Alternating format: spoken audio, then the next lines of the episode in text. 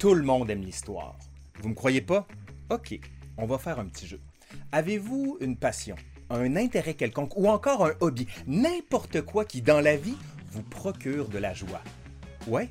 Et bien derrière tout ça, il y a toujours une histoire qui permet de comprendre un peu mieux ce qui nous anime et nous fait aimer cette chose-là.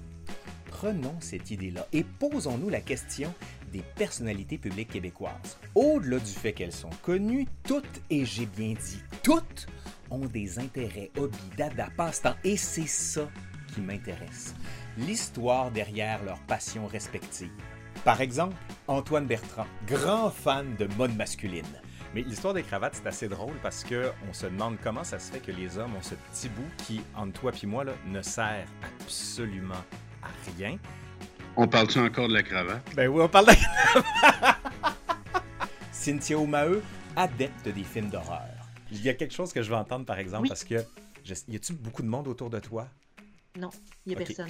Parce que on m'a dit que tu faisais un cri hallucinant, un cri de mort. C'est-tu game de me le faire?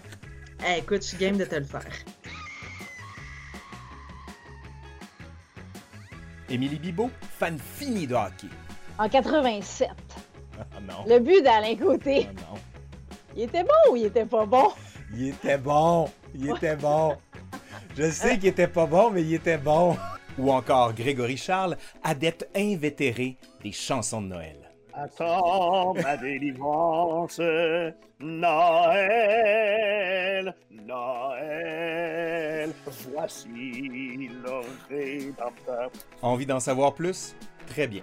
Suffit d'aller sur votre téléphone intelligent, de télécharger l'application Radio-Canada Audio. Ouais, celle-là, avec cette icône-là.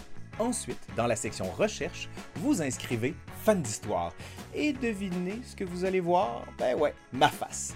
Reste plus qu'à cliquer là-dessus et vous régaler de toutes ces belles histoires et de faire de vous, si c'est pas déjà fait, un ou une fan d'histoire.